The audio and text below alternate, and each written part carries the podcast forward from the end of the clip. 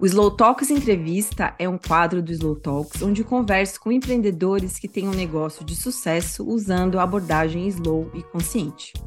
O objetivo desse quadro é inspirar outros empreendedores a explorar novas oportunidades, ter insights e ideias que facilitem suas jornadas, desenvolvam seus negócios e respeitem o estilo de vida de cada um deles. Antes de começar a entrevista, eu quero pedir para você que está ouvindo ou assistindo, inscreva-se no canal do Slow Talks na plataforma de sua preferência. Quanto maior nossa audiência por aqui, maior o alcance da mensagem que queremos passar através desse conteúdo. Eu sou Ana Fragoso e esse é o Slow Talks. E hoje eu estou aqui com uma convidada muito querida para mim, Valesca Petec, trabalha com planejamento de carreira e comunicação, é graduada em Relações Públicas, especialista em comunicação, ambas pelo Unesp. Também é formada em gestão de pessoas por competências e certificada em análise de teste de perfil DISC. Depois dela atuar mais de 10 anos em super multinacionais como Tilibre e Volvo, na área de RH, com comunicação interna, recrutamento e seleção, treinamento e desenvolvimento, ela decidiu ter seu próprio negócio, que hoje é um grande sucesso. Bem-vinda, Valesca. E obrigada por estar aqui hoje, querida. Tudo bem com você? Tudo bem, Ana. Estou muito feliz de estar aqui para contar um pouco da minha história, contar. E a parte mais legal é que a minha história se mistura com a sua. Então, estou muito feliz de poder estar aqui para poder compartilhar um pouco dessa jornada. E eu espero inspirar mais pessoas que têm vontade de empreender ou que já estão empreendendo e que querem uma luz, né? Que eu sei que isso faz muita diferença. Para mim, foi muito bom ter inspiração de várias pessoas para isso. Que bom, fico muito feliz de ter você aqui nesse nosso primeiro episódio do Slow Talks Entrevista, muito feliz. E assim, é possível encontrar felicidade no trabalho se você souber como procurar. Essa frase é que está no seu site, que resume tão bem o seu trabalho hoje. Quero que você conte um pouquinho para a gente o que, que você faz, como qual que é o seu negócio hoje. Uh, basicamente, eu ajudo profissionais a encontrarem um trabalho que faça mais sentido para a vida deles, pensando no perfil de cada um. Então, eu ajudo as pessoas principalmente em dois momentos: ou quando ela é, não sabe muito bem o que quer, às vezes está frustrada com o trabalho, quer trocar de emprego, mas não sabe bem por onde começar. É, e ela não quer trocar seis por meia dúzia, então ela tem medo de sair de uma vaga numa empresa para ir para outra empresa, numa outra vaga e acabar levando essa frustração junto com ela. Então eu ajudo a pensar sobre isso para entender qual caminho faz mais sentido. E um outro momento que é quando ela já sabe o que ela quer, mas ela precisa se comunicar melhor para o mercado, então ela quer se posicionar melhor, e aí entra o meu repertório em comunicação. Então, basicamente, eu ajudo as pessoas a encontrarem um trabalho que faça mais sentido e que respeite o perfil delas também. Adoro. E conta então agora pra gente, Val, como que surgiu a ideia assim desse negócio, né? Foi uma coisa que você pensou e ai meu Deus, foi um, uma ideia que apareceu ou foi uma coisa que foi se construindo? Como que surgiu isso daí? Conta para mim.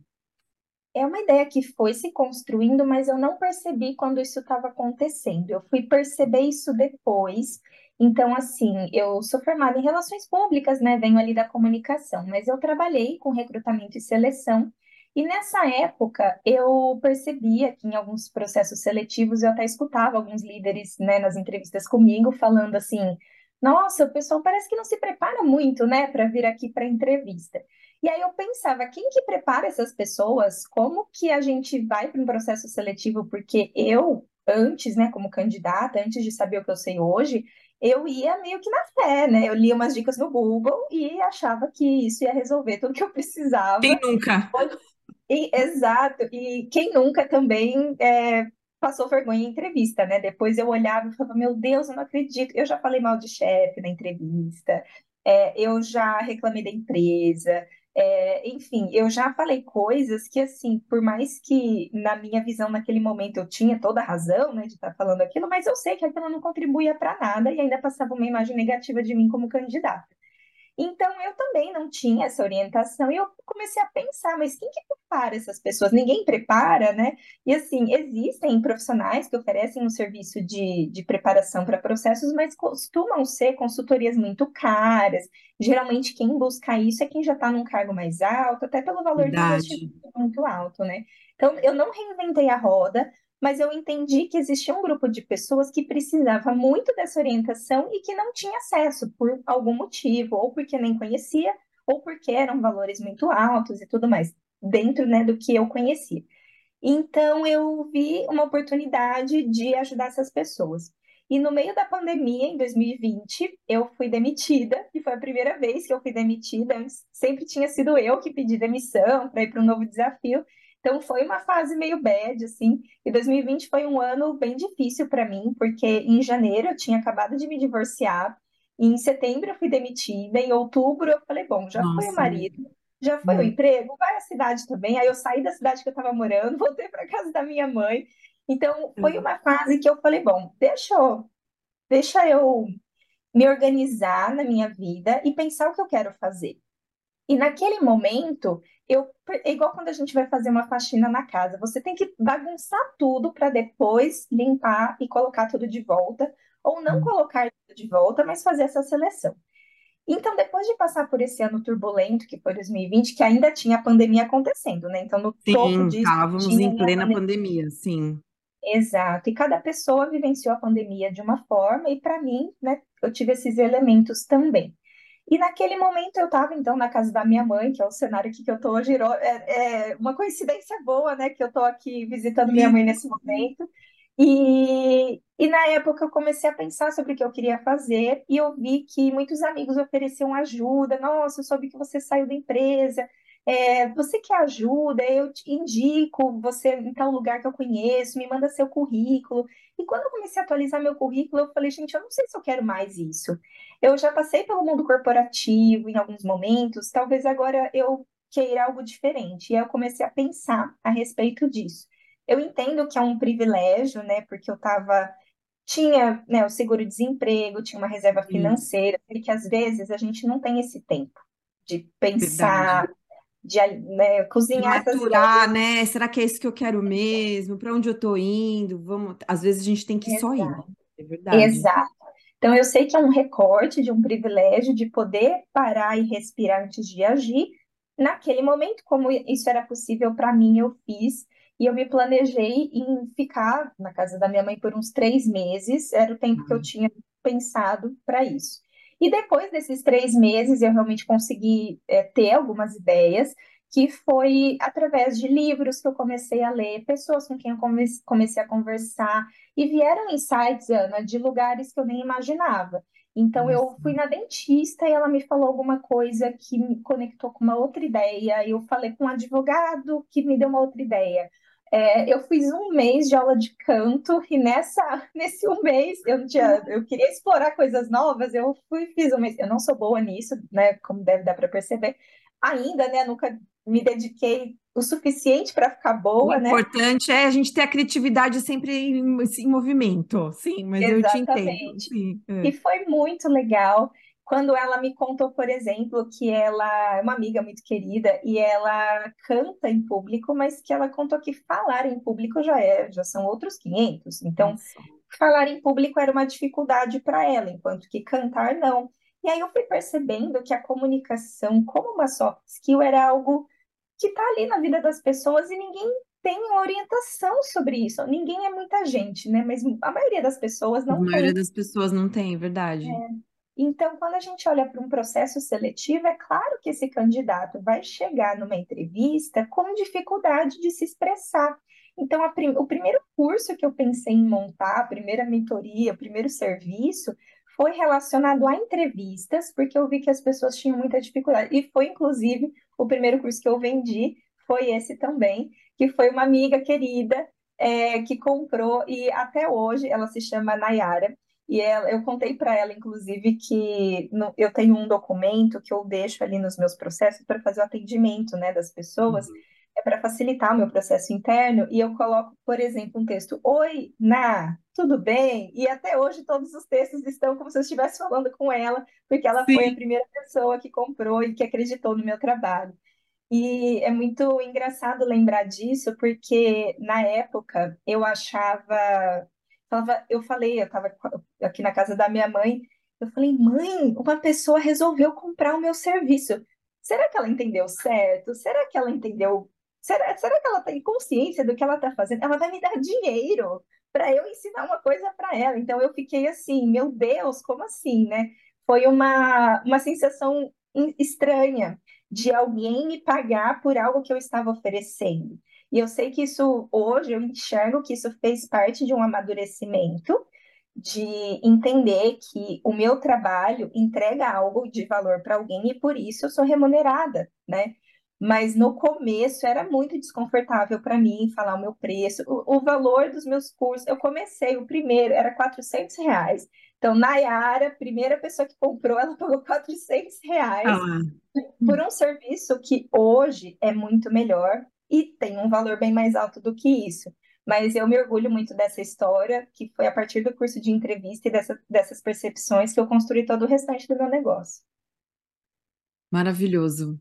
E o que você trouxe agora no final em relação à sua precificação, a, a conseguir falar, tudo, né? Eu acho que cabe a, a você trazer um pouquinho também é, o, a gente tem realmente, cada vez que a gente inicia um negócio, né, Valesca, é muito. Tem muitas coisas que a gente não sabe. E muitas coisas que a gente é, sente que a gente não tem capacidade, né? É uma coisa meio. Ah, é, é, muitos medos, né? No, no, eu lembro quando eu comecei também que eu tinha. É, é, medo de conversar com as pessoas. Vai, ela vai achar de mim, vai achar que eu sei, vai saber que eu não sei. Vai ser... é, os, primeiros, os primeiros calls né, que, a gente, que eu fazia com as pessoas para explicar o meu, o meu trabalho, né, o que eu fazia, isso tem a ver mesmo com uma maturidade de, de negócio. E eu queria te perguntar também, assim, se você se lembra, quais foram esses seus maiores desafios que quando você começou, pensando no negócio mesmo, né, na parte ou, ou seja, na parte de se colocar, de, de na, na sua postura, ou seja, na parte de organizar internamente. Você lembra dos seus maiores desafios ali no começo e como que você percebeu que você conseguiu superar ou o que que você fez para dar uma melhorada nesses processos? O que que foi que pegou para você mais assim no começo? Eu acho que o principal é essa questão da, das nossas crenças mesmo, de enxergar. Eu acho que por muito tempo eu enxergava, eu tinha dificuldade em enxergar o meu negócio como um negócio. Eu enxergava, eu me sentia, por trabalhar de casa, já tem aquela sensação de que, ah, parece que eu estou trabalhando, mas eu não estou, porque eu não saio da minha casa. Eu sei que eu estou, mas é uma sensação diferente que na época não era tão comum trabalhar home office, então foi uma novidade para mim. É, eu enxergar que não é um hobby, eu não estou aqui para ajudar as pessoas, eu estou aqui para apoiá-las de forma remunerada em algo que elas precisam e que eu posso oferecer. Mas a maturidade de enxergar dessa forma e falar sem medo foi um processo para mim é, eu me lembro que na época eu fiz alguns, eu busquei alguns conteúdos online, gratuitos e pagos, para que eu pudesse estudar o empreendedorismo de uma forma mais profissional. E eu senti que, para mim, quando eu investia algum valor financeiro para isso, é uma forma, é, foi uma forma de falar para mim mesma que eu estava levando o meu negócio a sério. Porque enquanto eu vi apenas, entre aspas, as dicas lá na internet, porque não são dicas apenas, né? Mas eu tratava como dicas, ah, eu vou tentando, parecia muito uma fase de experimentação, e foi sim no início do negócio. Mas quando eu entendi que era uma experimentação de um negócio e não de um hobby ou de uma coisa que eu né, estava fazendo porque eu achava legal, porque o negócio autoral tem muito disso, ele se mistura com você não sabe mais. Quando você faz o que você gosta, você não sabe o que é trabalho, o que é um hobby, e tem essa sensação. Isso tudo resultava em uma Valesca que tinha dificuldade de não só de precificar, mas de falar o preço, que se alguém pedisse um desconto ou falava que não tinha condição, eu ficava muito balançada e eu, eu já queria oferecer um desconto. Em um desses conteúdos que eu busquei na época, eu escutava, eu escutei que assim, para de oferecer desconto antes da pessoa pedir, porque às vezes eu já mandava o valor e falava, ah, mas se você não puder, ó, a gente pode fazer desse, desse outro jeito. E a pessoa às vezes nem falou nada ainda, e talvez ela possa. E a gente, e, inclusive, se a gente parar para pensar, é até desrespeitoso eu já supor que a pessoa não tem condição, e se ela tiver? Eu não sei. É desrespeitoso eu supor que ela tem e supor que ela não tem, porque eu estou supondo, eu não sei nada da vida dela, eu não sei como é a conta bancária dela. Talvez ela já tenha reservado um dinheiro para investir no desenvolvimento dela e eu estou aqui julgando que ela não tem condição. É, esse é um pensamento que eu tinha, por exemplo, muito. É um pensamento preconceituoso por exemplo, de pessoas que estão desempregadas não têm recursos para investir? Depende. Eu estava desempregada e eu estava num contexto que eu investi em mentorias, em cursos que me ajudaram no meu desenvolvimento e no desenvolvimento do meu negócio. Então, é preconceituoso eu supor que pessoas que querem trocar de emprego têm mais condição do que quem está desempregado. É, claro que assim a realidade no Brasil é muito diversa e existem várias, é, vários contextos de vida diferentes, mas isso me ajudou a perceber que era importante eu enxergar as pessoas como clientes. Eu não estou ajudando o meu amigo, eu estou oferecendo um serviço para um cliente. Eu acho que essa foi a principal virada de chave que quando eu consegui virar, eu me empoderei, eu consegui me posicionar até com mais confiança para as pessoas. E claro, né, tem os casos que a gente aprende na experiência, né? Eu me lembro de um de um colega que veio conversar comigo e falando pelo WhatsApp, que é o meu principal canal de contato com as pessoas, é, e ele me pediu, entre aspas, as dicas de uma situação que ele estava passando. E eu, inexperiente, acabei entregando tudo nessa conversa e ele nunca comprou nenhuma mentoria e nenhum curso. E a gente faz isso porque a gente se importa com as pessoas, esse é o Exato. ponto. A gente quer ajudar realmente, né? Não, não percebe, né? Mas sim. Exato. E criar para nós mesmos um limite e aprender daqui até, como é um serviço é, intelectual, a gente não consegue falar, ah, isso é amostra grátis e isso não é. A partir daqui você tem que pagar. Nós, como empreendedores e donos do negócio, nós temos que entender a partir da onde tem que ser pago, porque faz parte do nosso trabalho a gente dar uma amostra, uma orientação, uma um direcionamento até para a pessoa saber se é o momento de trabalhar com a gente, para saber se a gente vai poder ajudar. Então, isso é muito importante. Mas a gente também precisa entender a partir da onde a gente não pode entregar e a partir, olha, daqui para frente, claro que a gente usa palavras melhores para comunicar isso para um cliente, mas ó, daqui claro, frente, sim. Pago. Daqui para frente, eu sugiro que, para a gente poder aprofundar nesse tema, eu sugiro que a gente agende um horário, eu tenho essa disponibilidade, e aí onde dava medo e custa tanto, porque a gente tem medo de falar que custa. Mas a gente, assim como a gente tem medo como funcionários de pedir aumento para o líder, a gente também tem medo de colocar o preço para o cliente. Então isso foi uma, essa foi uma barreira que eu precisei superar para até é, traduzir isso em uma postura mais confiante para os clientes e, inclusive, poder cobrar um valor que não é o valor super alto, já que lá no início minha proposta era tornar esse serviço mais acessível para as pessoas. As pessoas Mas é um valor que eu me sentisse confortável e como você comentou outras vezes, né, durante as nossas conversas, que eu, me, eu não sinta vergonha de falar, mas eu também não me sinta mal paga. Então, um valor que eu considerasse justo.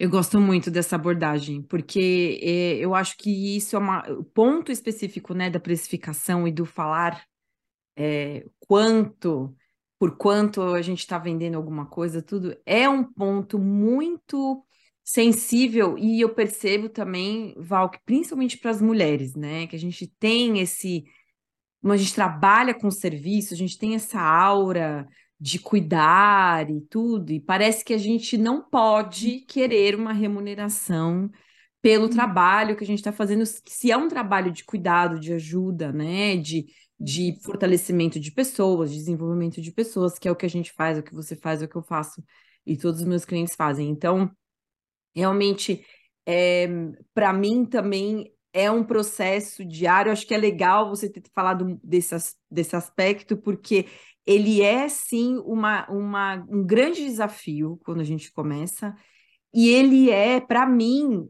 um, é prática. É fazendo, né, e falando, e se sentindo à vontade, é, e não se colocar numa postura de aí eu vou falar e eu vou mudar. Então, quando a pessoa fala o preço, ela até muda a voz, o tom da voz, né? Uhum. Tentar trazer um pouco dessa, dessa naturalidade no sentido de realmente o que você falou. Tentar enxergar as coisas que realmente você perceba que aquilo lá que você está faz, fazendo é, tem valor importante e que você também precisa viver disso, né? Então, quando eu falo muito de negócio autoral e sustentável, também tem a ver com todos esses pensamentos de que são construídos, não é chavinha que do amanhã estarei cobrando o quanto eu acho que vale tudo isso e está tudo bem. São momentos diferentes. E eu obrigada por você compartilhar essa, essa importante desafio que você superou. Eu queria te perguntar também, Val, em relação. Então, você criou o negócio, você foi caminhando, né? E aí chegou o momento que todo mundo ama, né? Que é, ai, como eu vou divulgar o meu trabalho, como fazer o marketing, que é onde eu mais me enquadro aqui quando a gente fala de negócios, mas eu queria saber hoje, se você quiser trazer um pouquinho lá de trás e como foi essa, esse, essa caminhada, né?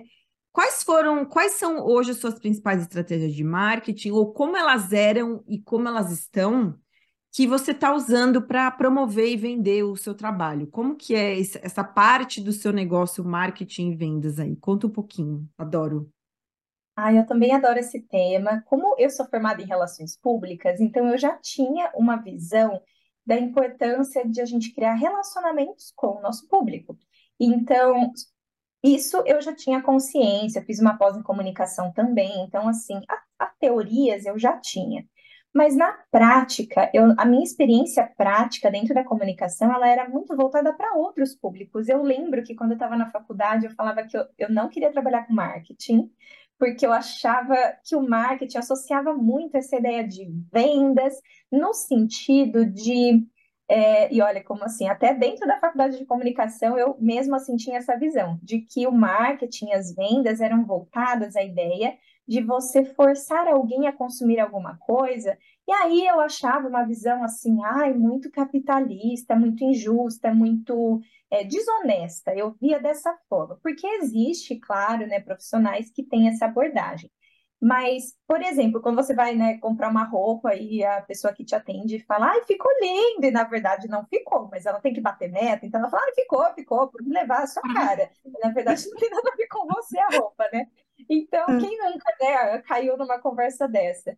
É, às vezes até a luz do provador faz você. Então, tem todos os elementos que fazem você achar que ficou legal, e na verdade você chega em casa e fala, por que, que eu comprei isso, né? Não tem nada a ver. Então, eu ficava incomodada com essa ideia e eu, né, acabava tendo um pensamento resistente ao marketing.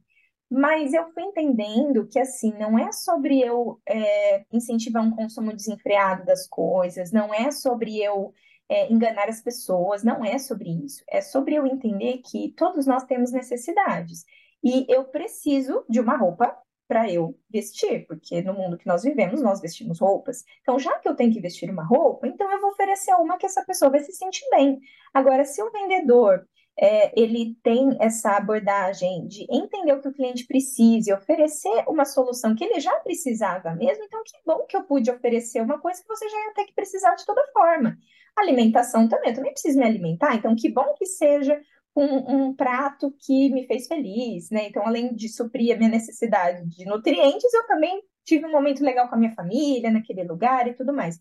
Então, quando eu entendi que a venda, o marketing poderia ser algo honesto, sincero e que contribui para o bem-estar das pessoas, aí eu comecei a entender que o marketing poderia ser bom.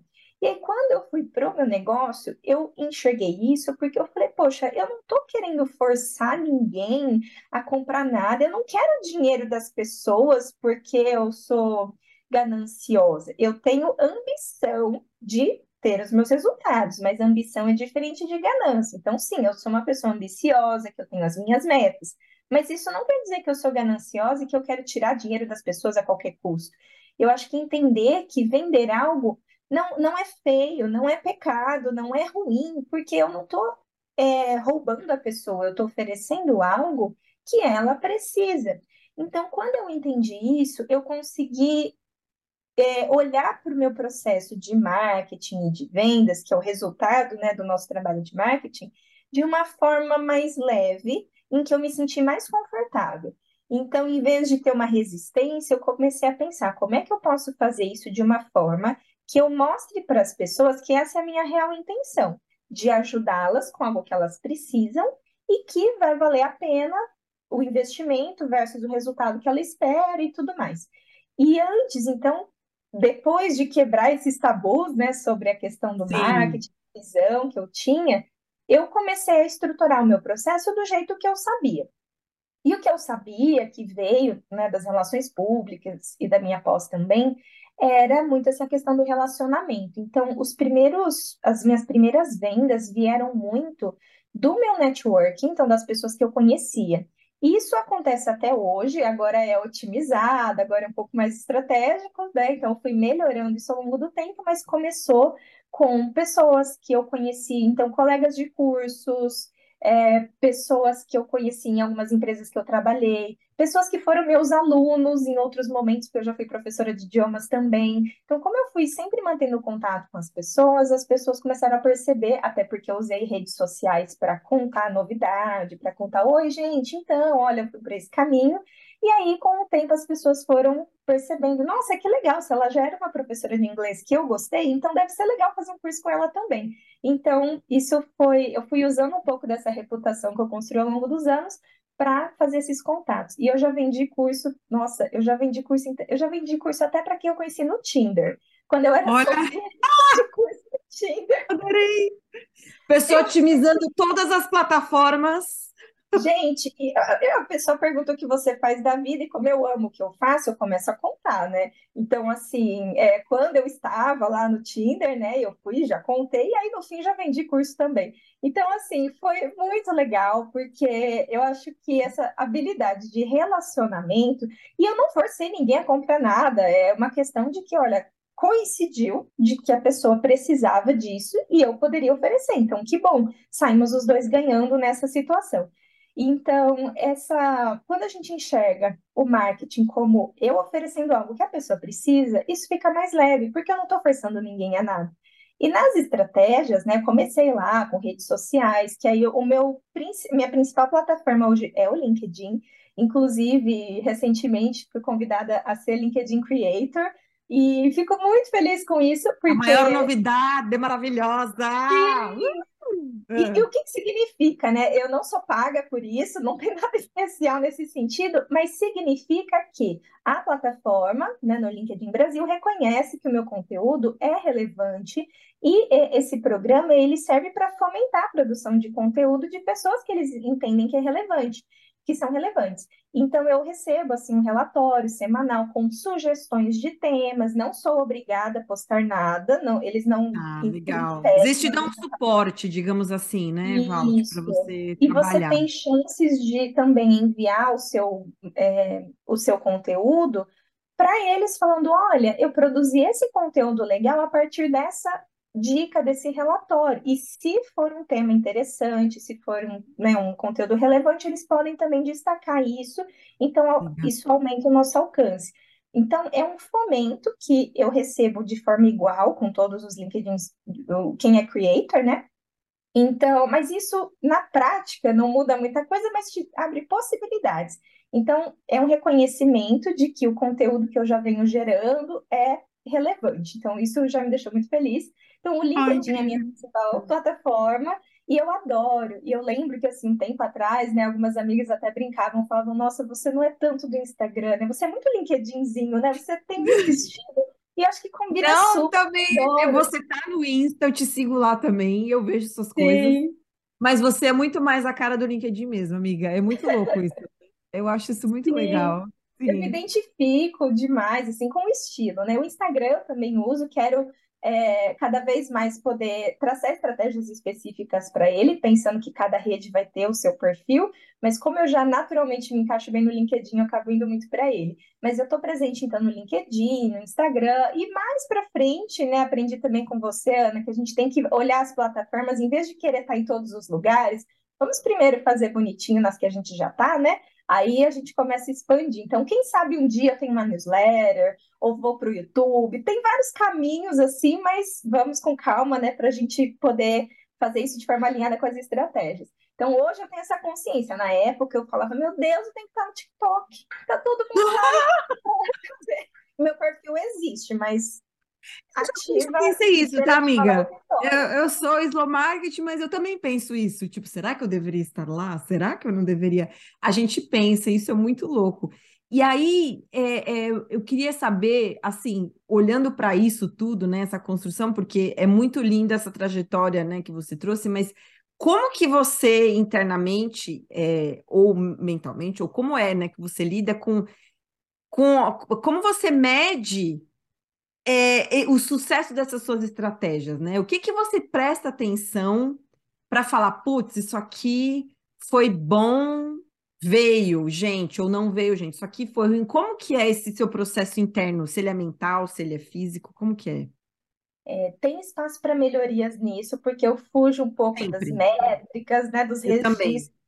É, eu, eu vou muito na intuição e eu sei que isso eu preciso melhorar. Um dia, né, quando eu tiver uma equipe, a primeira pessoa que eu vou contratar vai ser alguém que seja muito analítico, que a pessoa vai ter isso como ponto forte, que não é o meu, o meu ponto forte é outro, então eu acho que seria bom ter alguém que me complemente. Quando eu preciso de análises específicas, eu peço ajuda, contrato serviço de alguém, mas no marketing, hoje, então, ainda eu tenho alguns registros, mas ainda é muito mental e não tanto né, numa estrutura. Mas eu quero ouvir isso mesmo.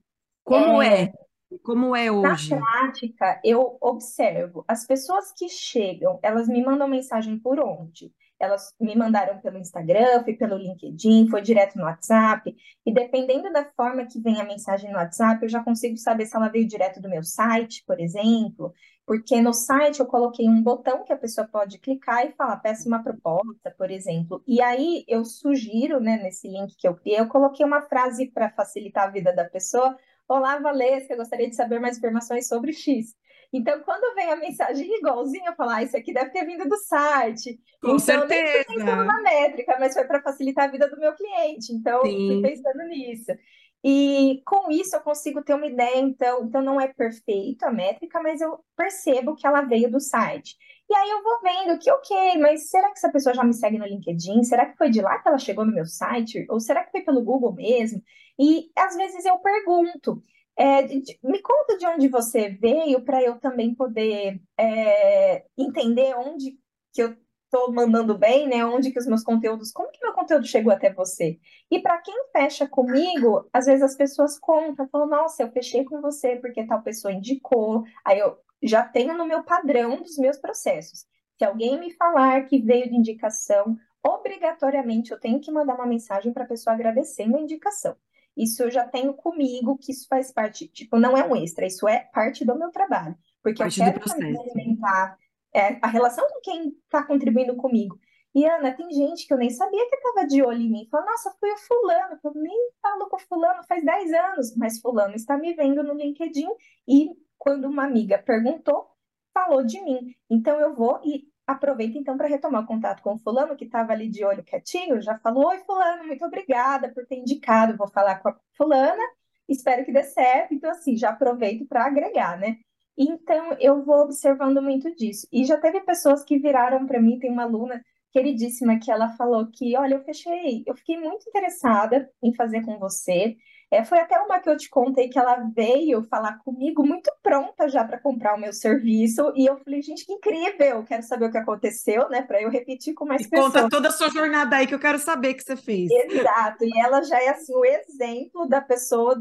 Quero clientes como ela. E ela me contou que o que chamou muita atenção foi quando ela viu um vídeo meu. E é um vídeo que eu tinha feito me apresentando, porque eu senti falta de ter isso. E tá no meu site, tá lá no YouTube também, que não é um canal muito ativo, mas está linkado lá. Então, ela viu esse vídeo e aí eu me toquei de que, poxa, realmente a pessoa vai fechar uma mentoria comigo, ela quer saber como essa pessoa fala, como ela gesticula, será que eu me identifico com ela? Será que eu quero passar tantas horas escutando essa pessoa falando comigo? Então, é uma forma de amostra, não só pelo conhecimento técnico, que isso eu já demonstro na autoridade de outras formas, mas de a pessoa realmente me conhecer, porque nos negócios que são online, como o meu e o seu também, na, na maior parte, né, das nossas ações elas são online, o que, que a pessoa enxerga? Ela vê uma foto, que tem que ser uma foto bem feita, ela vê um vídeo, que não precisa ser o vídeo mais elaborado, mas que a gente tem que estar minimamente apresentável de uma forma que demonstre profissionalismo. Então, eu posso até estar aqui, estou visitando minha mãe, então estou no, num quarto, mas assim, ter atenção, ok. Será que não está bagunçado? Que, que imagem eu estou transmitindo, mesmo que eu esteja fora do meu ambiente original, né, do meu ambiente Perfeito. de trabalho, como eu consigo, nos detalhes, demonstrar que eu me preparei para falar com aquela pessoa. Então, não é obrigatório, cada um faz o que quer, no sentido de respeitar a sua individualidade. Mas eu, por exemplo, eu gosto de unhas coloridas, então eu vou tentar trazer isso de uma forma bacana quando eu tô aqui, até porque eu uso muitas mãos para gesticular, então eu sei que as minhas mãos vão aparecer. Pode não ter esmalte nenhum também, mas o que eu acho que não é legal é estar tá lá com o esmalte todo, né, descascando. Meu Sim, tudo lascado. É verdade, é, é existe uma imagem. Que eu tô trabalhando, eu acho uhum. isso importante. Não é obrigatório, não é uma regra, mas se eu me preocupo com isso, então tem que estar tá bonitinho, de uma forma que a pessoa sinta que eu coloquei esforço para estar ali com ela. E eu faço isso em todos os meus atendimentos. Pode ser uma única pessoa, uma única reunião no fim do dia. Eu não, não vou ficar com a camisetinha que eu fiquei na hora que eu estava no home office ali, que eu não estava né, fazendo nenhum atendimento. Todos esses detalhes, tudo isso vende. Porque não é que vende porque a pessoa achou que eu tô bonita, mas porque ela percebeu que eu tô levando a nossa conversa a sério, que eu reservei um tempo para ouvi-la, para conversar com ela, para dar atenção para o caso dela, para entender a história de vida dela. Então, tudo isso, do atendimento até assim, o final do ciclo né, desse processo do cliente com a gente, isso é muito importante. Inclusive, Ana, tem um case muito legal que é de, um, de uma pessoa que veio falar comigo. Estamos ainda num processo de atendimento, então ainda não fechou. Não sei se vai ser um case de sucesso, mas já entendo que foi um case legal de atendimento, porque ele veio conversar comigo e eu tento ter sempre esse cuidado de dar uma atenção personalizada no próprio atendimento. É, às vezes eu marco reuniões é, ao vivo, né, por videochamada, para entender Sim. o caso de cada um, mas é mais raro, até porque quando eu estou em Viena, tem a questão do fuso horário, então para mim é mais fácil poder responder de forma assíncrona. Mas eu tento trazer, por exemplo, para o WhatsApp, onde eu pergunto se eu posso mandar um áudio, porque a pessoa ouve a minha voz, então ela tem outros elementos além do texto. Então, mesmo que eu não faça ao vivo, eu tento trazer outros elementos. E foi uma pessoa que me encontrou no LinkedIn e de lá nós fomos para o WhatsApp, então, para entender o caso dele e conversar melhor. E enquanto ele me explicava, né, eu sempre pergunto: olha, me conta um pouco do seu contexto de vida, de carreira. Você já está buscando outra vaga? Você já sabe que vaga você quer? Eu faço algumas perguntas para entender em qual serviço eu consigo encaixar a etapa Perfeito. daquela pessoa que está me buscando é, para garantir que eu vou entregar o que ela precisa, em vez de só responder o que ela me perguntou. E nisso, a pessoa geralmente né, explica: olha, eu estou trabalhando em tal lugar, eu não estou feliz por causa desse, desse elemento, eu estou buscando uma coisa um pouco mais para lá, um pouco mais para cá, ela me explicando.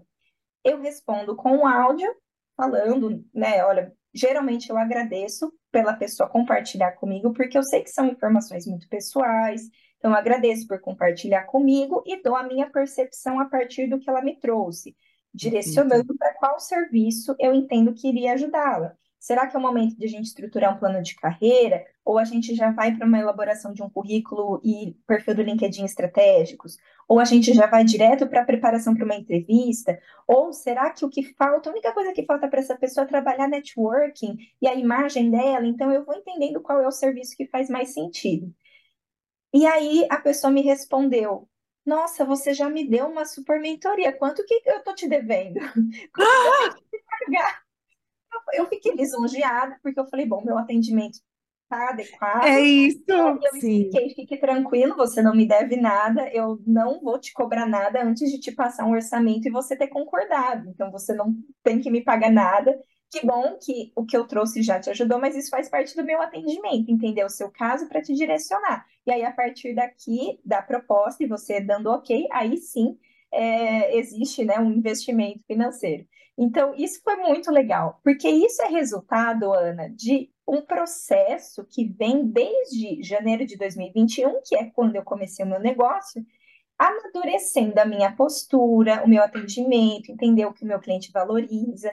Tive sua orientação também, que foi maravilhosa para eu estruturar esses processos. Então, assim, eu fico muito feliz por hoje isso ser perceptível por essas pessoas que vêm falar comigo. E ele nem fechou ainda. Mas ainda, quem sabe mais para Não, ah, com certeza, com certeza ele vai fechar. Sim. E eu quero trazer um pouco aqui para quem está ouvindo, justamente esse ponto importantíssimo que a Valesca trouxe, de que vocês percebam o, a trajetória que teve que acontecer para ela chegar no ponto onde ela está hoje. Ou seja, ela é uma pessoa que está prestando atenção, está investindo no negócio dela, mas não só em divulgação, em marketing, anúncio, não é isso, porque ela não falou absolutamente nada disso até agora. Ela investe no como ela recebe as pessoas dentro do negócio dela. E isso é muito potente, porque é isso que gera realmente boca a boca, né? Que é o que a gente conversa sempre, né? Como a gente gera mais boca a boca. O que a gente quer não é dar dinheiro para o Zuckerberg, a gente quer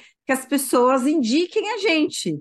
E elas indicam quando elas têm uma super experiência. Então, é um dos motivos pelos quais eu quis também trazer a Valesca aqui é porque ela é uma pessoa que está atenta aos detalhes do que acontece dentro, do lado de cá da lojinha dela, né? Quando a pessoa já está lá dentro, quando ela já entrou em contato, então tem um processo detalhado de tipo, vamos conversar no WhatsApp, pô, eu tô, eu tô em outro fuso horário, beleza? Então agora eu vou falar com ela e, e por mensagem, né, de voz, para escutar minha voz, mesmo que a gente não tá ao vivo, mas ela ter um, um, um, uma noção de quem sou eu, de como eu sou. Então, existe toda uma preocupação em trazer uma experiência positiva para as pessoas que chegam. E isso é muito voltado para não depender das redes sociais, né? E aí eu queria te perguntar, é, Val, em relação, né? A gente trabalhou juntas, nosso trabalho foi muito gostoso de fazer, eu me senti também muito honrada de fazer parte desse pedacinho, mas eu queria que você falasse que um, onde você enxerga é, que o slow marketing fez uma diferença na sua estratégia, ou seja, que ponto que você enxerga que você falou, puta, depois que eu virei isso aqui, que mexi nisso aqui, é, para mim fez toda a diferença. É, foram muitos pontos, né, Ana? Porque dentro dos nossos encontros a gente olhou para os meus serviços para ver não só o que, que fica e o que sai, mas o que, que eu poderia agrupar ou apresentar de uma forma diferente. Então, pensando nesse aspecto dos serviços, eu me lembro de você ter falado assim: ok, Valesca, como funciona? Qual a diferença entre o produto A e o produto B? O serviço A e o serviço B? E aí eu te expliquei, você falou que ok, entendi, mas se eu tenho que te perguntar para entender, é porque não está claro à primeira vista para quem está aqui no seu site ou para quem está vendo isso em outro lugar. Então, se as pessoas não têm essa clareza, é uma, uma frase que você traz que eu acho genial, que a mente confusa diz não. Então, a pessoa ela entra e ela não entende muito bem, as chances dela desistir são muito grandes. Então, quando eu entendi que eu precisava ser mais clara na forma que eu explicava os meus serviços, isso me ajudou muito. E outra coisa que me ajudou demais foi eu entender é, melhor o meu público. E aí, eu acho que uma dica assim também que eu dou para quem está buscando empreender, claro que a gente entra com o nosso repertório, que a gente sabe muita coisa, mas a gente tem que ter a humildade de saber que a gente não sabe muita coisa também. Então, eu estudei relações públicas, era para eu saber fazer mapeamento de público, mas quando a gente, eu sei fazer, mas quando você está dentro do seu negócio e você tem uma relação emocional com o seu negócio, quase seu filho, né? Que você que criou, você que está ali desde o início, você que idealizou. Então, você está inserido no negócio, é legal ter alguém de fora para te ajudar a enxergar os seus pontos cegos. Então, por mais que eu saiba fazer mapeamento de público, porque sou formada em relações públicas, mas eu estava com dificuldade de desenhar quem é a minha persona, quem que é o meu público mesmo, porque não é todo mundo. Algumas pessoas talvez não estejam, isso também frase da Ana, gente, eu eu vejo pelo posicionamento dela e eu trouxe isso para o meu. Tem, será que essa pessoa está pronta para trabalhar comigo? Eu não estava pronta para trabalhar com a Ana e fiquei consumindo os conteúdos gratuitos dela. E quando eu vi que eu, eu falei, não, agora eu tô pronta. Aí foi quando a gente conversou. E quando eu cheguei para essa conversa, eu já tinha um repertório suficiente para aproveitar muito do que ela ia me trazer, que eu, ela não estava na, na, na, nossa mentoria falando sobre o que ela já escreveu lá no e-book dela. Então, o e-book eu já tinha lido, os Slow Talks já tinha ouvido, eu já tinha consumido isso, então eu cheguei mais madura para nossa conversa. Isso ajudou demais. E eu pensei, poxa, como é que eu posso usar isso para as pessoas que vêm falar comigo? Porque a pessoa que vem falar comigo e ela nem decidiu ainda se ela quer ficar no emprego ou se ela quer sair, eu tenho que ainda convencer ela que ela quer uma coisa diferente. Então, se ela está feliz onde ela está e ela quer se desenvolver, vai ser um caminho para a carreira dela. Se ela já decidiu que ela quer mudar de emprego e ela quer uma coisa diferente, é aí é o momento onde eu posso ajudar ela melhor. Eu também posso ajudar nos outros momentos. Eu tenho muitas qualidades, eu posso ajudar as pessoas com muitas coisas. Mas onde eu vou escolher colocar os meus esforços? Ah, essa pessoa que já teve essa percepção. Eu não sei se né, quem estiver ouvindo aqui, eu não sei se hoje, quando você está ouvindo essa gravação, se isso já mudou nas estratégias do meu negócio, mas pelo menos hoje, no dia da gravação, eu percebi a diferença entre falar com as pessoas que querem um novo emprego e as pessoas que querem trocar de emprego. A mudança dessas palavrinhas, isso daí é, parece uma coisa muito pequena, mas quando eu entendi a diferença que isso traz para o meu posicionamento, eu consegui direcionar minha comunicação melhor para as pessoas que vão melhor aproveitar o que eu tenho de melhor para oferecer e que a pessoa vai sair mais satisfeita, porque o que ela investiu vai chegar onde ela quer. Então, assim, foi muito bom, porque foram mudanças que, quando quem olha de fora parece que é minúsculo, mas isso daí mudou. Então, os meus conteúdos, os temas, quando eu monto aqui o meu calendário editorial, a gente fala muito disso, né, para redes sociais. Não é postar para postar, gente, é melhor você postar menos, só que com intencionalidade do que você querer preencher lá, não tem que aparecer toda hora lá. Instagram tem muito disso. Ai, tem que estar nos stories, tem que estar nos reels, tem que estar. Se fizer sentido para o seu negócio, use todas essas ferramentas, mas no que fizer sentido. Em vez de a gente querer sair fazendo tudo e aí no fim você está falando com todo mundo, aí ninguém se identifica e a pessoa que poderia ser aquele seu cliente perfeito, ele não entendeu se é para ele ou não, então a mente confusa diz não e aí ele foi embora e aí você gasta muita energia e não chegou lá na pessoa que ia ser um encontro maravilhoso, que ela ia ficar feliz, você também, né? Ia ser um match perfeito. Hum. Então, quando a gente entende quem a gente quer para o nosso negócio, quem você quer como cliente, fica muito mais fácil você se, se comunicar com ele ele vai se reconhecer, vocês vão se encontrar, e aí, né, a gente acaba tendo os cases de sucesso, né? Que aí eu encontrei a Ana e a Ana me ajudou a pessoas, exato. Né, que combinam comigo. Eu quero. Né? Fala, fala assim, você. Porque assim, as pessoas que eu vejo assim, né? Não é que todos os clientes que a gente vai ter, a gente vai amar. É normal. A gente não é o, o, principal objetivo não é fazer Existem amizade, afinidades né? também, né? É, é um, uma relação profissional. Mas tem pessoas que nem pessoalmente eu conheci ainda, que foram meus alunos, que até hoje a gente é amigo e a gente se dá super bem, porque são pessoas que têm um pensamento muito parecido, então isso ajuda bastante. Então é, é muito legal que assim, até para minha vida pessoal está sendo legal, que eu estou fazendo amigos também no meio desse processo, né? Mesmo que seja uma relação profissional, mas é muito bacana poder trabalhar com pessoas que estão com princípios muito alinhados com os nossos. Nossa, é muito importante isso que você trouxe. Eu fico feliz demais de ouvir e a clareza que você traz para essa visão dos momentos.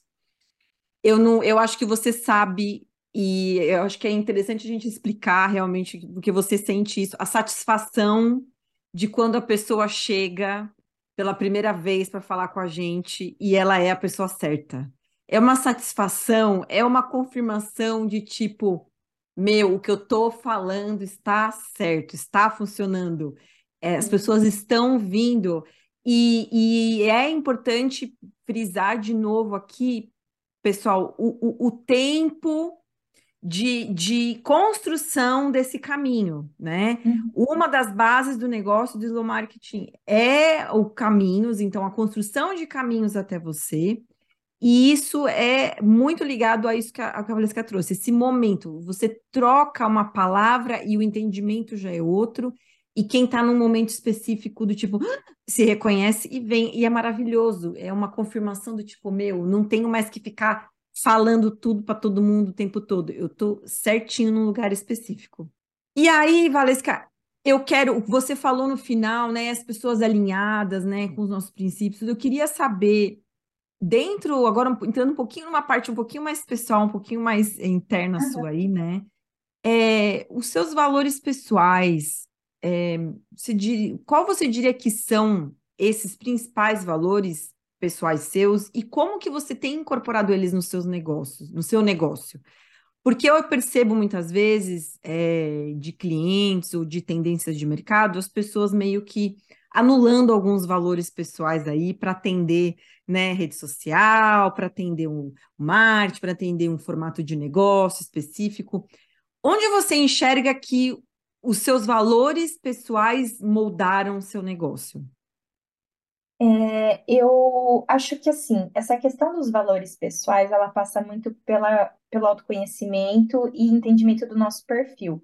Que por isso que o nosso trabalho até se assemelha muito, Ana, que você traz isso para os empreendedores, eu trago isso para quem é quem busca né, ser funcionário, ou até pessoas que querem começar a empreender, né, mas para as pessoas que estão se questionando sobre questões de carreira.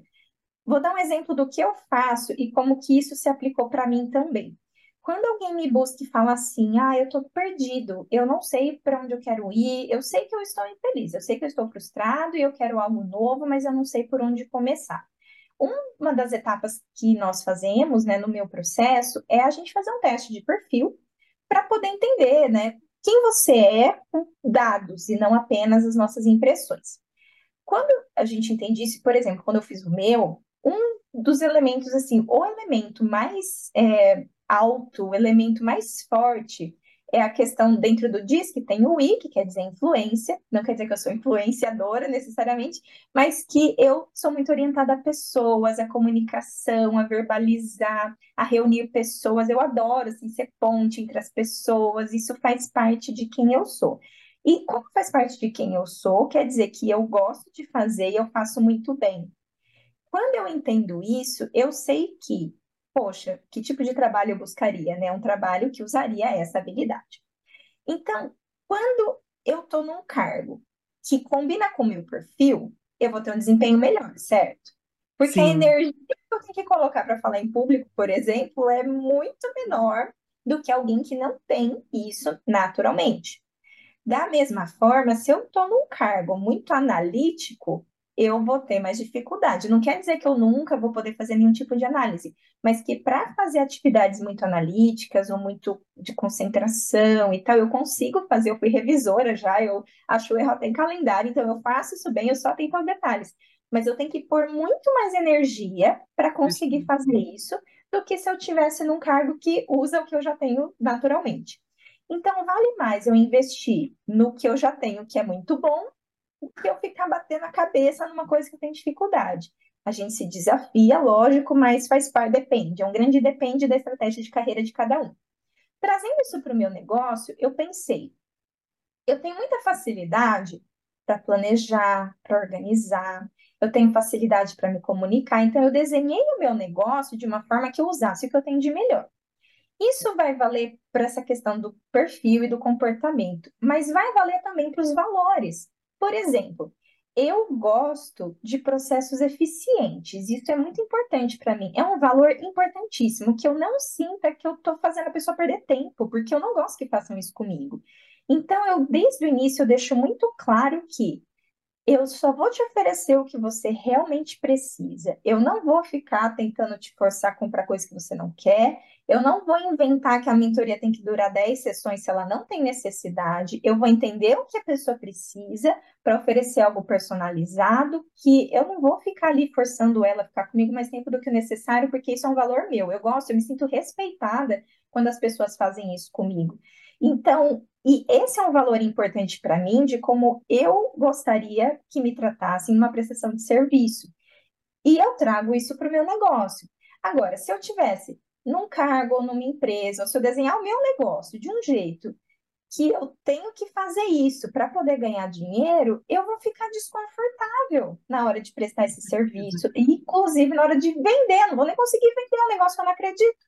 Então, eu eu acho fundamental a gente entender o nosso perfil e o que a gente valoriza o que é importante para a gente, para que o seu negócio seja um reflexo de quem você é, quais são os seus valores, porque a pessoa que pensa como eu e que valoriza isso também, ela vai perceber que eu sou assim, ela vai valorizar isso e ela vai falar: eu prefiro pagar mais caro e estar tá com a Valesca, porque eu sei que é nessa linha que ela vai, do que o outro que pode até ser mais barato, mas eu sei que vai ficar ali me enrolando. Tá te enrolando é um exemplo de um dos valores que são muito importantes para mim, mas tem muitos outros, né, que a gente pode pensar. Então, essa questão, por exemplo, da eficiência, de ser uma coisa justa, eu valorizo muito, então eu trago isso no negócio. Então, não faz sentido nem eu ir para um emprego que não valoriza quem eu sou, que não se beneficia do meu perfil, nem estar tá numa empresa que tem valores diferentes dos meus, por que, que eu vou ter um negócio com valores diferentes dos meus. Se eu for para sofrer, eu vou sofrer no CLT, que eu tenho algumas garantias. Então, já que eu vou criar exatamente, um negócio, exatamente. vou criar que sejam saudáveis para mim, né?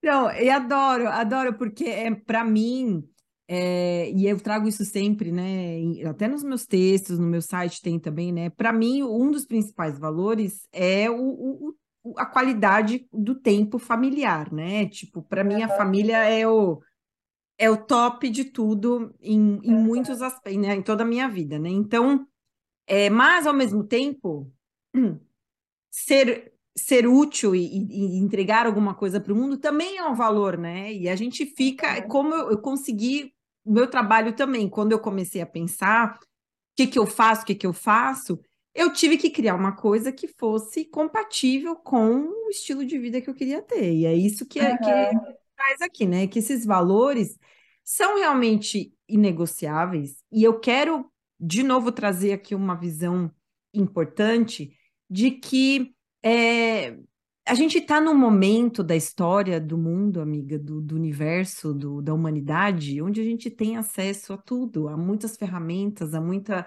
a muita tecnologia, né? E, e a gente pode ter o formato de trabalho que a gente quiser. Isso que é uma, eu, o formato do serviço, como eu entrego, como eu faço, ver as ferramentas que existem, a que usa o WhatsApp, usa o LinkedIn, usa o Zoom, ela não precisa, cada um é de um jeito, e a gente não precisa ficar se moldando aí a, a outros formatos que não estão respeitando nossos valores, né? E aí eu queria já puxar esse gancho para a questão de que, tipo, eu e você, né, nós somos é, empreendedora solo, né? A gente é, a gente é tudo. A gente é o negócio, a gente é quem entrega, a gente é quem vende, a gente é quem aparece, a gente é quem cria, né? Então, como é para você, né? É, você, quais são as principais habilidades que você usa e que você precisou aprender para conseguir liderar você, né, e gerenciar você, ou seja, como é esse momento do Valesca com a Valesca, Valesca chefe com a Valesca que como que É- esse é um dilema difícil, gente. Quando você é uma eu presa, que é só você, né? É, é difícil porque você, primeiro, você tem que reconhecer o que você é ruim. Porque se você não reconhece isso, ai, mas eu posso melhorar, posso fazer. Vou dar um exemplo. É, eu tenho é, alguns dos meus serviços, eles são totalmente é, ao vivo porque eu faço, né, eu priorizo esse contato, né, para ouvir a história de vida da pessoa, não dá para ser, tem que ser síncrono. É, mas existem alguns serviços que eu tornei híbridos, porque eu quero que a pessoa chegue no nosso primeiro encontro ao vivo já com algum embasamento. Então, ela assiste alguns conteúdos gravados e depois vem para esse encontro ao vivo. Então, eu não perco esse contato individual, mas eu consegui otimizar o meu tempo. Eu demorei muito tempo para fazer isso, e aí eu fui usando, né, algumas técnicas que eu fui aprendendo em livros e vários lugares para entender por que que eu estou emperrada nesse negócio. Porque parece uma ideia ótima, mas por que que eu não vou? Primeiro, eu estava resistente à ideia de ter qualquer coisa gravada. Aí depois eu entendi que, ok, eu posso transformar em híbrido, não precisa ser tudo gravado. Então, encontrei uma alternativa que também respeitasse algo que eu valorizo, né, no serviço que eu entrego. Mas outra coisa que hoje eu enxergo que é muito boba, mas que na época pesava muito, era que eu não conseguia escolher em qual plataforma eu iria colocar e hospedar esses vídeos. E por que que eu não conseguia? Porque eu teria que sentar e ver quais são as porcentagens de taxinhas de um, de outro, de não sei o que, não sei o que lá. E isso por eu ter muita dificuldade, eu ficava estressada. Só que eu pensava, gente, é o meu negócio, eu tenho que fazer. E aí eu tinha que fazer e eu fiquei tipo, desde quando eu tive a ideia até eu conseguir fazer, demorou um ano. Só que não é porque demorou um ano para gravar, não, porque o curso já estava pronto e em um período assim, uma manhã eu gravei, porque eu já tinha feito aquilo individualmente muitas vezes. Então a gravação e a elaboração do conteúdo já estavam prontas. Era só eu escolher. Só que eu não conseguia tomar decisão, porque eu não conseguia é, escolher perante nessas taxinhas, e eu não conseguia tomar essa decisão sobre qual plataforma, porque eu tinha dificuldade de fazer essa análise e de fazer um comparativo, entender, ah, se eu vender tantos cursos nessa, quanto que eu recebo. Para quem tem facilidade com números e algo analítico, é fácil, bota lá no Excel ou outro lugar e vai. Compara pra tudo e vai, sim. Exato. Para mim é difícil. Enquanto que tem outras atividades que outras pessoas têm. Nossa, para algumas pessoas, por exemplo, falar em público é um sofrimento que a pessoa tem que se preparar uma semana com antecedência, com uma semana de antecedência. Para mim, eu não tenho essa necessidade. Então é normal, gente. Cada um vai ser bom em uma coisa, é, cada um tem as suas facilidades. E essa não é uma das minhas. Quando eu assumi isso, eu conversei com uma amiga que, inclusive, foi minha aluna também, e eu falei, você faz um freela, assim, eu preciso analisar isso aqui. Eu preciso de alguém que organize isso de um jeito que eu consiga decidir. De boa, porque ela trabalha com contabilidade. E ela fez em uma semana, me mandou a planilha e eu decidi seguir a vida. Ai, então, assim, demais! Gente, pra que que eu fiquei patinando numa coisa que sai da vida, sabe? Qual é o jeito mais fácil não é fácil porque a gente tem preguiça, é fácil porque a gente tem que ser eficiente. Qual é o jeito mais fácil de eu dar o próximo passo para esse projeto andar? É eu pedir ajuda, eu peço ajuda. Eu paguei ela por esse serviço, então não foi um favor. Mas, gente, quanto que eu paguei para ela fazer isso versus o quanto, que nem foi um valor tão alto. Às vezes o investimento nem é alto e a gente está achando que é uma coisa mirabolante. Então, tem coisas que a gente só tem que pegar e ir. Mas aí eu tenho que oscilar entre a Valesca, que está travada, e a Valesca, dona do negócio, que fala: o projeto precisa andar. Se não é com você, vai ser com a ajuda de alguém, mas o projeto precisa andar. E às vezes fazer essa troca não é tão fácil, mas é um momento que eu olho e eu tento sair da função executora e olhar e falar: ok, esse negócio está indo para onde? Pelas minhas estratégias, faz sentido ter esse projeto? Sim. Por que, que ele está emperrado? O que está acontecendo? Então, ter uma visão mais crítica e ajuda demais, Ana, a conversar com alguém. Porque a pessoa vira e fala assim, mas eu não entendi por que, que você não fez ainda. Você já não decidiu pai? É, mas por que que você não foi? Ah, por causa disso. Tá, mas por quê? Inclusive, uma técnica que eu, né, aprendi, trabalhando em indústrias, a gente conhece muito essas técnicas de produtividade, né, de otimização, e é, eu não sei se são cinco ou vários porquês, que você vê. Por que que você não fez? Por isso mas por que que você não fez? Ah, então é por isso. E aí você vai chegando na resposta e você fala, gente, eu não acredito que esse projeto está parado há um ano porque eu tô com vergonha de pedir para outra pessoa fazer. Pedir para outra pessoa fazer. Nossa, adorei. Não, e, e se autogerenciar é realmente, para mim, vou dizer que é uma das coisas mais que tomam mais tempo no negócio para mim, é essa coisa do você se ter a disciplina de uhum. estar, de, de ir atrás e tal, é, e que eu e que a, a, consistência, né, que é uma das minhas principais debilidades no meu negócio que eu percebo, é justamente eu conseguir ter a consistência das coisas que eu me proponho a fazer. Eu não consigo, eu falo, não, vou fazer, nossa, eu tô empolgadíssima, e tipo, sabe a assim? sua to-do list está atualizadíssima, mas a minha to-do list é linda, exatamente. Meu Notion com a minha to-do list é maravilhoso. Mas aí a, a, vida acontece, as coisas acontecem, e eu sou muito essa, quero respeitar, né, o, o, o os meus tempos e tal, mas hum. para mim também é, a questão de, da autoliderança é um processo é, contínuo para mim, Tipo, o tempo uhum. todo olhando para isso, o tempo todo, é como você falou, olhando para por que, que eu não estou conseguindo fazer isso, né? Aqui internamente, o que eu faço são cadernos. Então, eu tenho o caderno de brainstorming que eu me faço perguntas no caderno. Tipo, eu falo, por que eu não estou escrevo? Por que eu não uhum. consigo sair deste lugar? E aí eu fico listando respostinha, daí eu deixo lá, depois eu leio de novo. Então, é um processo que que é lindo, porque a gente vai se descobrindo, né? É o autoconhecimento de negócio, né, Valesca, que eu chamo. Então, Exato. vai se descobrindo e vai pensando, pô, tá vendo? Olha o que eu faço. Mas o que a Valesca trouxe aqui, que eu acho que é muito importante, é a questão de outras pessoas colocarem o olhar delas, né? No que a gente está fazendo. Então, é, conversar, ter, ter é, empreendedores pares aí para você conversar e falar, pô, meu, por que que como você faz? E como que é isso aqui? É Você muito também louco. pensa em desistir, mandar currículo a cada algum Eu tempo? Você penso, claro que sim. Eu eu tenho uma amiga, inclusive, adorei a dica, Ana, que a gente está comentando, né, de ter trocas. Eu tenho uma amiga também que é empreendedora, e a cada 15 dias a gente tem uma reunião. A gente chama de reunião oxigênio, que é quando a gente dá um up uma na outra. Então, tipo, é uma horinha a cada 15 dias. Gente, isso é o tempo de um, um cafezinho, um almoço. Tipo, não é Coloque, principalmente se você atua online, coloque na sua agenda, ou presencial ou online mesmo, cafezinhos com as pessoas, porque essas trocas a gente não pode perder.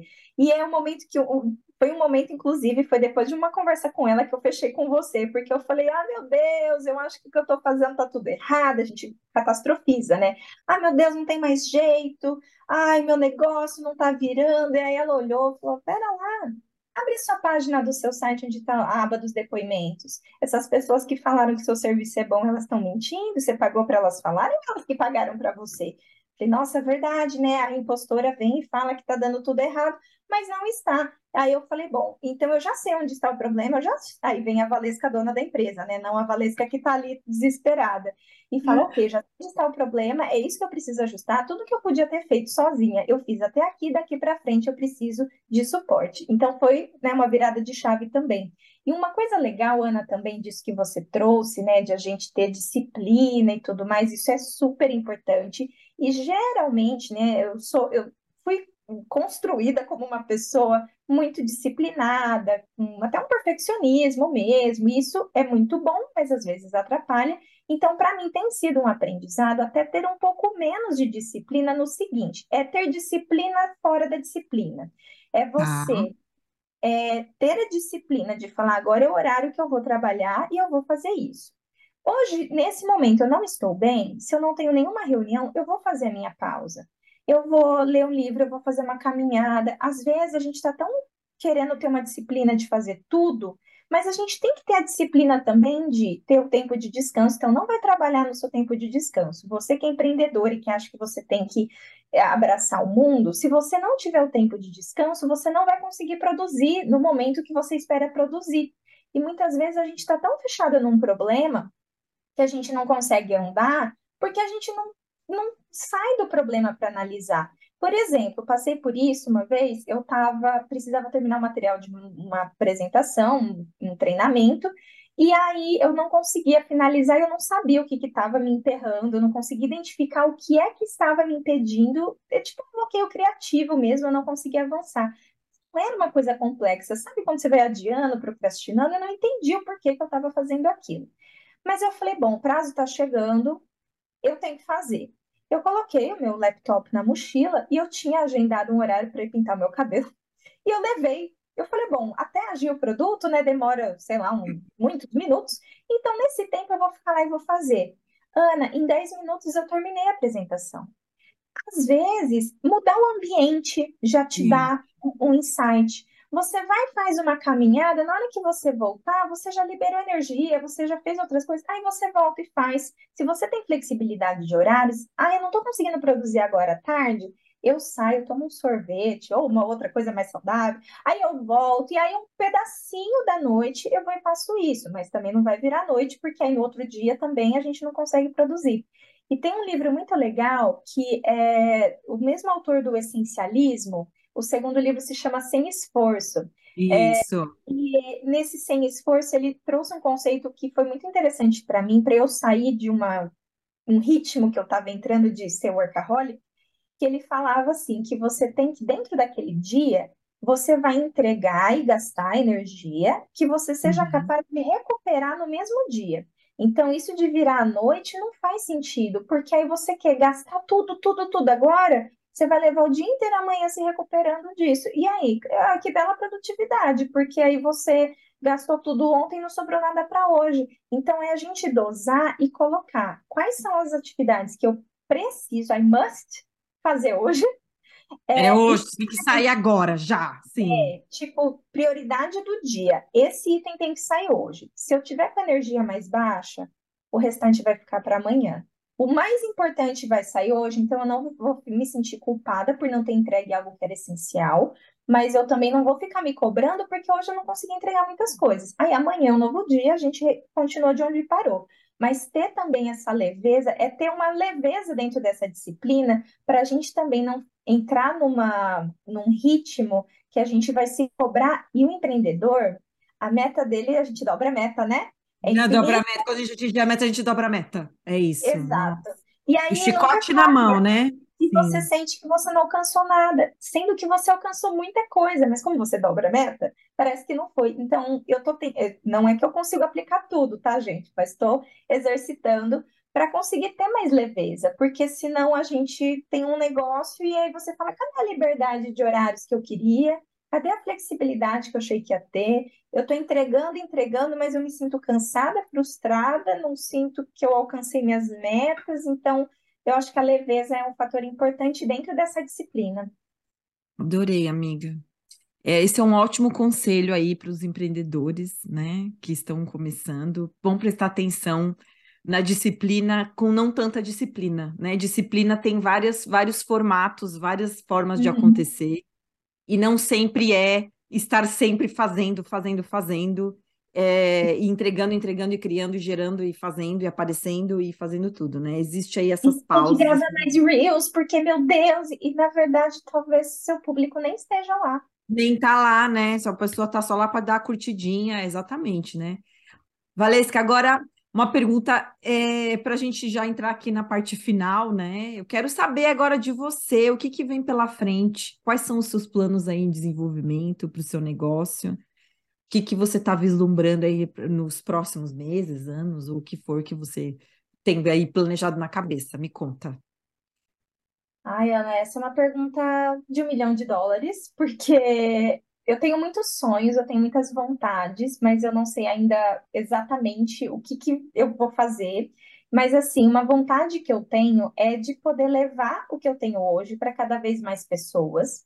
Mas eu também quero poder ter a possibilidade de ter esse olhar individual. Então, eu entendo que esses, por exemplo, esses primeiros serviços que eu transformei num formato híbrido, eu quero poder trazer isso para outros serviços, para que eu possa alcançar mais pessoas, mas sem perder esse contato individual, para eu não perder a essência do meu negócio. É, esse é um dos itens. Um outro pensamento que eu tenho, porque eu já tenho atendido profissionais brasileiros que ou já estão ou querem ir para o exterior. Então, como eu estou tendo essa, esse contato com pessoas de outros países, até pela minha vivência uhum. pessoal, eu conversei com recrutadores de vários lugares do mundo, de eu consegui quatro continentes, eu consegui de vários lugares. Que linda! É tem os processos seletivos aí na, sei lá, no Japão. Como é que é no Canadá? Então, eu fui conversando com pessoas de lugares diferentes para entender se o que eu ofereço, o, o quanto do que eu ofereço vale para esses contextos e o quanto que eu preciso fazer ajustes. Eu quero conhecer mais sobre outras culturas, porque o mundo é muito globalizado. Então, como hoje a maioria, né, os meus clientes são brasileiros, eu quero poder levar isso para outros lugares, para que em algum momento eu também possa atender pessoas que também não são brasileiros, mas que também estão nesses ambientes. Então, eu quero cada vez mais me aproximar de um de todas as romper fronteiras, né, para que a gente Sim. possa sair além do Brasil, mas com certeza, né, mantendo o trabalho que eu já faço hoje, porque o Brasil é um país de muitas oportunidades, porque o que a gente mais tem são pessoas que não estão felizes no trabalho. E eu quero mostrar que é possível ser feliz no trabalho quando a gente encontra, não de uma maneira romantizada, porque não é até a gente, né, que tem o nosso negócio, eu amo o que eu faço, mas segunda-feira de manhã, hoje tá chovendo, eu quero ficar ali na cama Não é todo dia maravilhoso, não é? Claro, é mas mesmo. de uma forma realista, é possível a gente ser feliz com o que a gente faz. Não é que todo dia vai ser perfeito, sempre, todos os lugares terão frustrações. Qualquer empresa, nas empresas, melhores empresas para se trabalhar também tem frustração. Na faculdade a gente não estuda só o que a gente gosta. É, todo lugar que a gente vai, a gente tem que ter os pés no chão. Mas eu quero poder trazer um pouco dessa visão para que cada vez mais a gente possa ter um, um olhar o trabalho não como algo sofrido, algo que traz dor, algo que a gente faz só por necessidade, mas sim como algo que, olha, faz parte de uma das muitas facetas da minha vida. Eu sou filha de alguém, eu sou amiga de alguém, eu sou profissional numa empresa ou para mim mesma, mas eu tenho a minha carreira é uma das peças da minha vida. E ela tem que ser legal, porque não faz sentido eu gastar tantas horas da minha vida em algo que me faça infeliz. Então, eu quero poder levar essa mensagem para mais pessoas, sem essas fronteiras, e para isso eu quero encontrar um caminho híbrido que eu possa otimizar o meu tempo, mas também ter esse contato individual com as pessoas. Amei, amiga. Eu quero te agradecer por ter trazido toda essa sua visão de negócio aqui para os Slow Talks. Eu amei demais o que você trouxe. Eu quero que, para quem quiser acompanhar o seu trabalho, eu quero que você fale qual é o melhor lugar para as pessoas te acharem e saberem o que você faz. Fala um pouquinho, por favor. Olha, o melhor lugar oficial é o meu site, então valescapetec.com, e lá tem uma barra chamada, uma aba chamada Contatos. Na aba chamada Contatos, vocês encontram tudo. Pode me chamar no WhatsApp, pode marcar um bate-papo comigo, a gente conversa também. Me siga no LinkedIn, porque lá é onde eu tenho a maior produção dos meus conteúdos gratuitos. Então, você tem acesso a muito conteúdo lá. Então, mesmo sem você contratar nada meu, você já tem acesso a muito conteúdo bacana. O Instagram, cada vez mais, e aí, quem sabe, outras plataformas. Mas qualquer outra que eu estiver no futuro, na aba de contatos do site, você encontra todos. Perfeito. Então, é, de novo, eu quero te agradecer, Valesca, por esse tempo, pela sua por compartilhar tudo que está aí na sua cabeça. E eu espero que você, ouvinte aqui, tenha gostado tanto quanto eu gostei de estar aqui hoje com a Valesca. Né? Se você curtiu o que você ouviu aqui, o que você assistiu aqui, segue o Slow Talk, segue a Valesca, Pode me seguir também no meu Instagram, no meu LinkedIn, né? Fique dentro das novidades aqui do Slow Talks. É, e compartilhe com as pessoas que você acredita que poderiam se beneficiar do que a Valesca trouxe aqui. De novo, o trabalho do Slow Talks é disseminar a mensagem de que um trabalho slow e consciente dá sim resultado. E se você tiver alguma ideia de tema ou convidado para a gente trazer aqui, entrevistar e conversar com ele também, pode mandar a sua indicação, que aí eu vou lá uh, conversar com a pessoa. E muito obrigada por ter acompanhado a gente até aqui. Quem ficou até o final, muito obrigada e nos vemos no próximo episódio. Até mais. Até, Ana. Muito obrigada, Amei, estar aqui com vocês.